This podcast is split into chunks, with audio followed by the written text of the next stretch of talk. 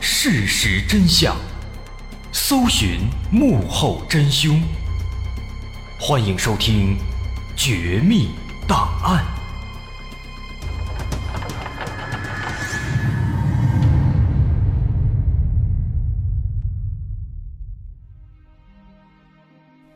还原事实，探索真相。欢迎继续关注《绝密档案》，我是大碗。咱们接着上回茬说，上回说啊，警方在山上发现了这个尤八五少年的车了。那根据现场发现的种种线索呢，警方认为，虽然现在啊有很多奇怪的地方，但是呢，还是先不要管他们为什么会把车开到这儿。毕竟眼下最重要的问题是，他们全都失踪了，这么多天杳无音信，很可能已经遭遇不测了。所以现在对周边展开搜寻、展开搜救，这才是当务之急。可是万万没想到啊，天有不测风云，这搜寻工作刚刚展开，天上就下起了鹅毛大雪，这给警方的工作带来了极大困难。那无奈之下，他们只能暂时在车辆周边先做一些简单的搜索，看看有没有更多的线索。之后呢，只能提前收工了。第二天雪还在下，但是小了一些，于是警方就派出了搜救犬和直升机。可是漫山遍野的积雪仍然给搜救工作带来了一个不小的障碍。最终，他们也没发现什么线索，包括之后的第三天仍然如此。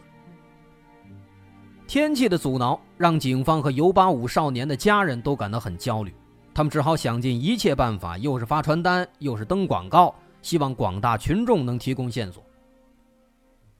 来提供线索的的确有不少，但是大部分都没有太大的价值。直到又过了几天，有一个叫做约瑟夫的中年男人给警方讲了一件非常奇怪的事情。这件事儿把这起失踪案件推向了一个新的高潮。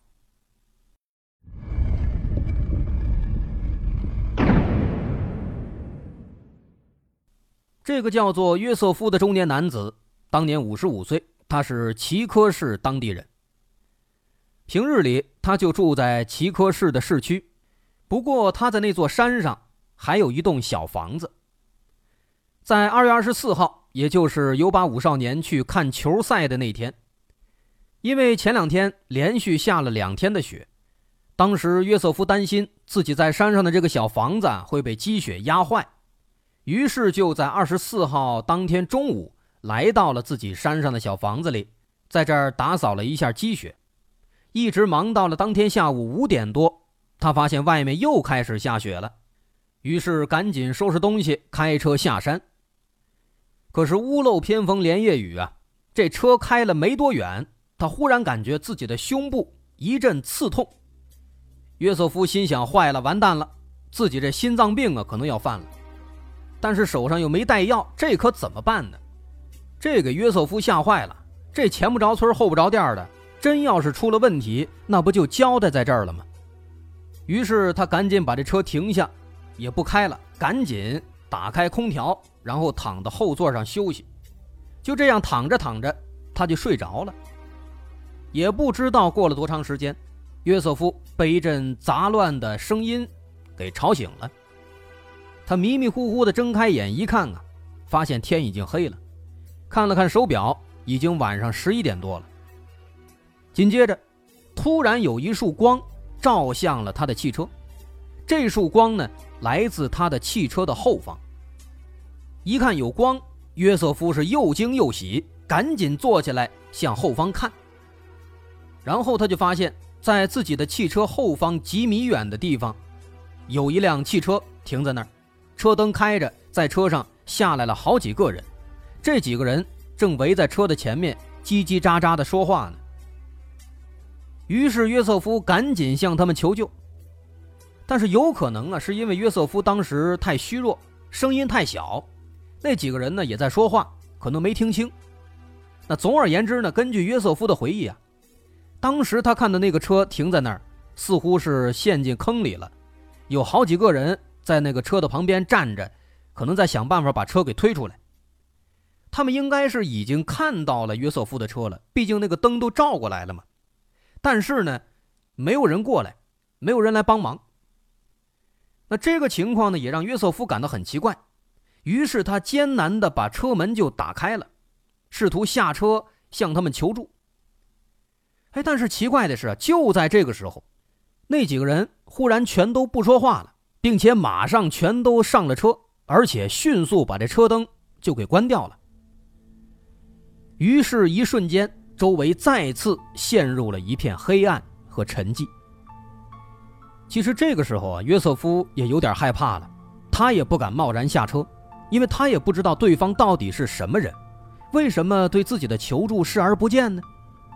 他也不敢下去，于是只好轻轻地把车门再关上，再次躺到了后座上。于是很快，他再一次迷迷糊糊地睡着了。这次又不知道过了多久，他再一次听到在外面似乎有人在说话，但是当约瑟夫打开车门准备求助的时候，那些声音又一次消失了。这第二次类似的事情让约瑟夫汗毛直立。他甚至怀疑自己是不是产生幻觉了，毕竟自己实在是太过虚弱了。不过这次以后没过多久，他再次沉睡了。这次他一直睡到了天亮。醒来以后，约瑟夫感觉自己这心脏好多了，身上的力气也恢复了。但此时车里非常冷，空调已经关了，应该是车里没油，它自动关的。这个情况就很难办了。他检查了一下，发现车里果然没油了。这样的话，车就不能开了。但是在车里一直等着，那肯定不是办法。于是他决定干脆把车留在原地，徒步返回自己在山上的小房子里，打电话给朋友，让朋友过来帮忙。于是他下了车，锁好车门，徒步返回。在这途中，他发现，在距离自己的车子大约二三十米远的一片树林里，还停着一辆蓝色的小轿车。这辆车上没有什么积雪，应该是刚刚停在这里没多久。他猜测，也许就是昨天晚上他看到的那些人的。那么，其实大伙儿应该也猜到了，蓝色的小轿车，这辆车其实就是尤巴五少年当晚开的汽车。这个位置就是那个报警的护林员发现这辆车的地方。那么至此，约瑟夫的这段经历让警方也感到很不可思议。为了证明自己所言属实，约瑟夫叫来了那天早晨自己打电话求助的朋友。这位朋友也证明了这件事情。他表示，在二月二十五号早晨，约瑟夫的确给自己打电话求助。后来，他去山上的小房子里把约瑟夫接了回来，并且帮助约瑟夫把他的汽车处理好。当时，他也看到在附近确实还有一辆蓝色的小汽车，但是那辆车里没有人。包括后来警方也为约瑟夫做了体检，证实他确实最近有过突发心脏病的情况。那么由此看来，约瑟夫说的应该都是实话。但是约瑟夫所讲的内容，却让警方感到很难理解。面对约瑟夫的求助，那些人为什么不帮忙呢？约瑟夫遇到的是不是尤巴五少年呢？他们的蓝色小汽车的确就在附近，那由此看来，很可能约瑟夫当天晚上遇到的其中有一波人，应该就是他们。那么这件事至少可以说明尤巴五少年。在看完球赛的当天晚上，就开车来到了这座山里。但是，他们为什么要来到这里呢？为了解开这些谜题，他们的当务之急还是要找到这五个孩子。于是，接下来趁着难得的晴天，警方再次对那座山展开了搜索。这次搜索持续了五天，但依然没有收获。第六天，连续的降雪天气再一次开始。并且一直下了一个星期，这让搜救工作寸步难行，警方只能停止搜索。尤巴五少年的父母也每天都沉浸在悲痛之中。不过这件事到这儿并没有结束，直到事情发生三个多月以后，新的转机终于出现了。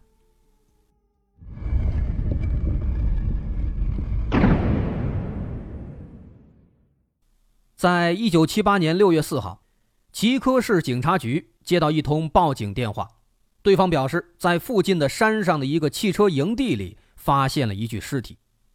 那这就是咱们在最开头提到的那一幕。警方接到报案，赶到现场，发现这是一个已经废弃的公用汽车营地。这种汽车营地呢，其实有点类似高速公路上的服务区。是供那些上山的汽车司机在这儿休息调整的地方。那以前这片汽车营地应该也是有人正常经营的，但是现在很明显已经废弃了，所以它就变成了一个公用的汽车营地了。有很多的好心人会在这个营地的小房子里储备一些食物和其他的相关物资，比如冬天经常用的取暖的小火炉，以此来方便一些有需求的人。另外需要注意的是，这个营地距离发现他们的蓝色小汽车的地方足足有三十公里。这个距离在山上，而且是充满积雪的山上，其实并不算近，甚至可以说是比较远的距离了。而那些登山的骑行爱好者，就是在这个营地当中发现了那具腐烂的尸体。当时那具尸体正坐在一辆大型拖车的驾驶室里。驾驶室的侧面玻璃被砸碎了，门被反锁住了。看样子生前他似乎遭到了攻击。这名死者身上盖着好几条毯子，脚上没有鞋，露在外面的脚被严重冻伤了。后经法医鉴定，这具尸体就是游八五少年中年龄最大的泰德。而最为奇怪的其实是泰德的死因，他是被活活冻死。和饿死的，但这个死因其实很反常，因为刚才咱们提到了，在汽车营地里会储备一些食物、水和工具。警方对营地里的物资做了清点，发现这里的食物储备是非常充足的，还有很多用来取暖的小型火炉。根据警方的计算，依靠这些物资，在这个地方生活上一年半载，那肯定是没问题的。那既然如此，这泰德他为什么还会冻死、会饿死呢？这实在是让人想不通啊！这不算完，更让人想不通的在后面。法医根据泰德尸体的腐败程度、体重以及他的毛发生长情况等等来判断，发现这个泰德在死亡之前应该已经在这个地方生活了大概三个月。那么也就是说，他其实刚刚死亡不到一个月的时间。在前面的三个月里，他肯定是正常的在这里吃喝，在这使用火炉等等。因为警方在营地里发现了很多近期才刚刚打开的罐头之类的，很可能这些就是他吃的。那这个情况其实就更加奇怪了，明明都吃了三个月了，活得好好的，为什么会在最后一个月里忽然就被活活饿死、被活活冻死呢？说白了。他这最后一个月肯定是突然不吃不喝不取暖了，所以他才死的。那这是为什么呢？为什么会这样呢？而发现泰德的尸体仅仅只是一个开始。接下来，警方在营地周围展开搜索，又在营地北方两公里外发现了第二具尸体。经过鉴定，这具尸体是二十四岁的杰克，是最小的那个。此外，在营地东方七公里之外，警方还发现了马德加和威廉的尸体。这两具尸体已经残破不堪了，应该是被动物们吃掉了。不过，经过法医鉴定，发现这几个人全部都是被活活冻死的。那么至此，尤巴五少年中的四个都已经被找到了，唯独还剩下一个二十五岁的家里。就是那个曾经当过兵、打过仗，还因为打仗得了狂躁症的可怜人。那这个家里他究竟去了哪儿呢？他还活着吗？这个问题的答案，家里的家人寻找了四十二年。我们纵观这整起事件啊，不难发现其中疑点实在是太多太多了。基于我们目前能够得到的这些确切的消息，不难发现，尤巴五少年。他肯定是在看完球赛当晚就上了山了。那么，因此他为什么上山？上山之后后来为什么又会出现在三十公里外的汽车营地？这两个问题其实就成为了整起事件的破题关键。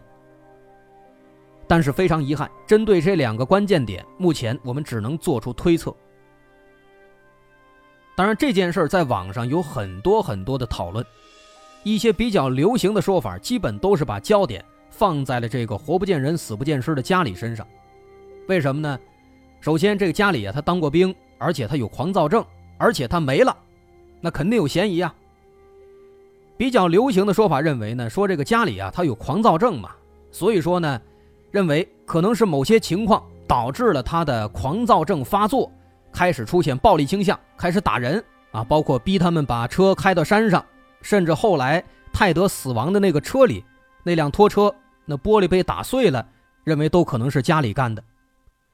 那么这种说法呢，基本上就是说家里的狂躁症发作导致了这一系列的事情的发生，就像是一个导火索一样。所以说呢，家里后来失踪了。因为打人之后，他怕受惩罚，逃跑了。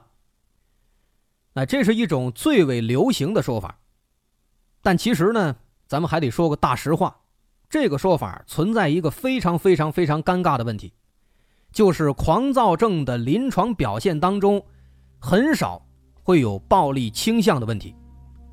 说白了，狂躁症不等于有暴力倾向，有暴力倾向也不等于有狂躁症，甚至。在狂躁症的临床表现里面，它都不包含暴力倾向。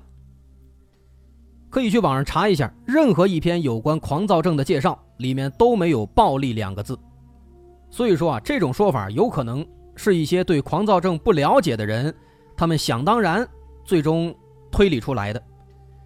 那么，什么是狂躁症呢？狂躁症它的表现其实跟我们想的不太一样。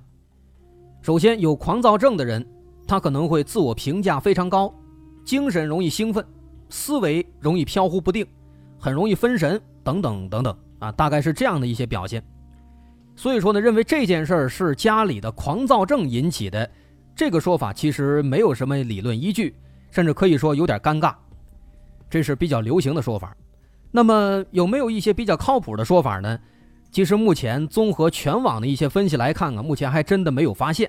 不过呢，可以跟大家分享一下我个人的一种推测。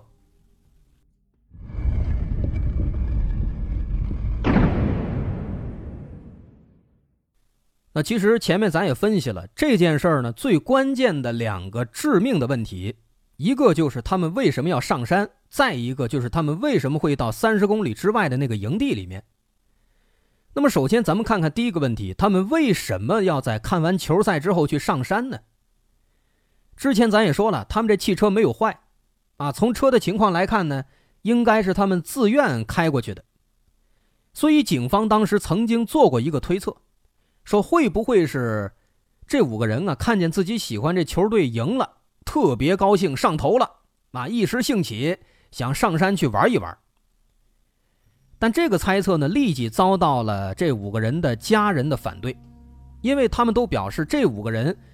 他们的社交圈子比较窄，他们不愿意说跟过多的人接触，因为大家都对他们比较排斥，所以他们天然的就不喜欢户外活动，除了篮球以外没有任何其他爱好。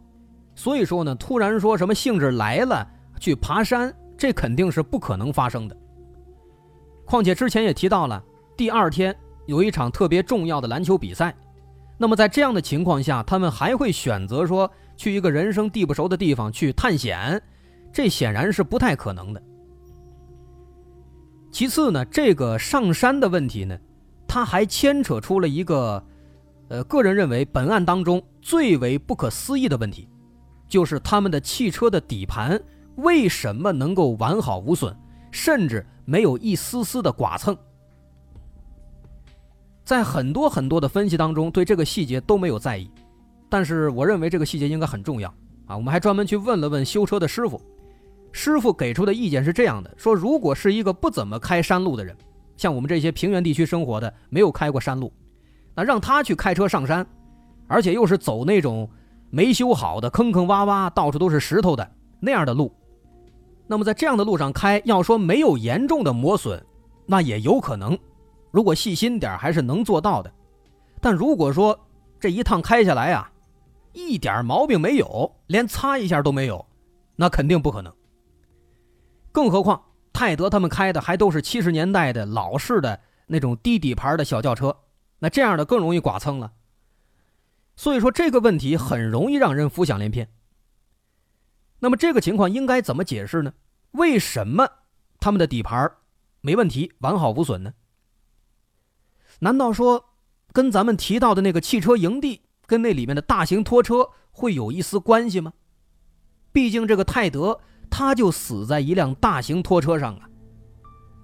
那样的拖车说白了呢，就是道路清障车，哎，把这个小汽车往上一拉，直接给拖走了。那直接拖走了，那底盘肯定没有磨损啊，那都没怎么着地，那肯定没事啊。那么从这个角度来看的话，难道说他们的车是被拖车给拖到山上去的吗？您别说这样的解释啊。还真的能够说通，同时也可以解释为什么他们后来都跑到那个三十公里外的汽车营地了。因为这些拖车都是在那个汽车营地里开出来的，在那个汽车营地里本来就停着好多大型的、中型的、小型的拖车，就是为了道路救援之类的。而且他们那个拖车呀，有一些很有特色，有的拖车呢做的跟那个房车似的，能在里边住人。那这个情况其实更加符合说他们为什么去那儿了，因为那个地方可以住啊。另外，我们还要回想到一个细节，说那个约瑟夫当天晚上十一点多，他看到他的车后面有另外一辆车，那个车上下来好多人，好像他们的车呀陷到那个呃大雪坑里面了，出不来了，想办法推车呢。那这个时候是不是有点思路了？有没有可能那个时候他们车陷进去了，出不来，于是？搞了一个拖车，用这个拖车把他们这车弄出来之后呢，可能又由于什么原因，他们开着拖车走了。那后来到那个营地，在那儿待了三个月，有没有这样的可能呢？当然，其实硬要说的话，确实有这样的可能。但是这其中的理由怎么搭上线儿的，这其实就很难说通了。而且，就算说当时是因为他们那车在坑里出不来了，所以叫了拖车。那为什么把他们的小汽车弄出来之后，他们不开走，反而是把车停在那儿呢？这其实说不太通的。总而言之啊，这其中它肯定是发生了某些我们常理上难以想到的事情。但是你我毕竟都不是事件参与者，所以这件事儿呢，它毕竟也过了四十二年了，马上就四十三年了，这很可能就是一个永远的谜题了。啊，这个事儿也没有什么后续啊。最终呢，只有那四位他们的尸体被发现了，这四位就被定性为是山难死亡，而家里他因为一直没有出现，只能被宣告失踪。这就是这件事情最终的结局了。但这个事儿呢，不得不说很有意思。大伙儿如果感兴趣呢，也可以自行再去网上搜一搜，查一查。当然，再查估计也没什么新料了啊。比较重要的，我们都在今天一期里面给说到了。呃，不过这个事儿可以有很多种可能性。大家可以在评论区我们留言讨论一下，可能是怎么死的。好，今天咱们就先到这儿吧。我是大碗，如果大伙儿喜欢，欢迎关注我的微信公众号，在微信搜索“大碗说故事”，点击关注即可。好，咱们下回再见。